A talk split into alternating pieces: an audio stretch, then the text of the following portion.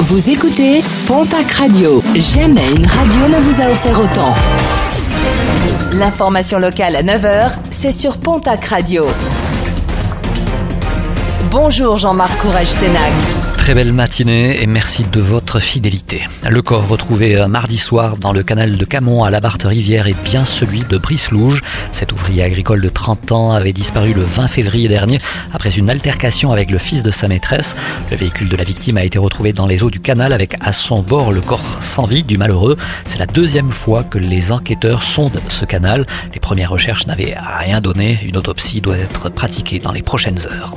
Un appel à la vigilance lancé aux abords des distributeurs automatique de la région. Depuis plusieurs jours, un jeune homme et une jeune fille sont suspectés de vol et de tentative de vol avec un principe simple, distraire la personne en train de retirer de l'argent en lui soutirant des billets ou en l'agressant directement.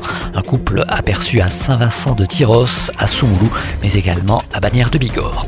À la Luc, dans les Landes, un engin forestier pourrait être à l'origine de l'incendie qui a ravagé mardi 30 hectares de pins, alors que des mesures ont été prises par la préfecture pour limiter les activités dans les bois et forêts du département.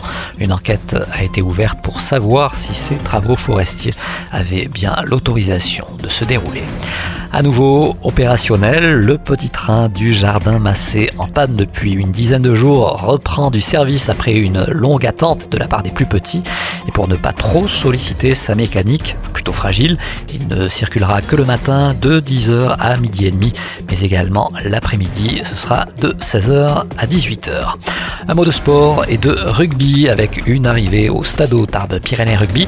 Le troisième ligne géorgien Gigi Leshkacheli vient de signer avec le club bigourdan un contrat pour une saison avec les Rouges et Blancs. Il évoluait la saison dernière à Montpellier. Et puis en football, d'une nouvelle recrue au Pau FC, Charles Bolly vient de signer pour les deux prochaines saisons avec le club béarnais. Le milieu de terrain formé au RC Lens, fils de Roger Bolly et neveu de Basile Bolly, évoluait en Italie la saison passée.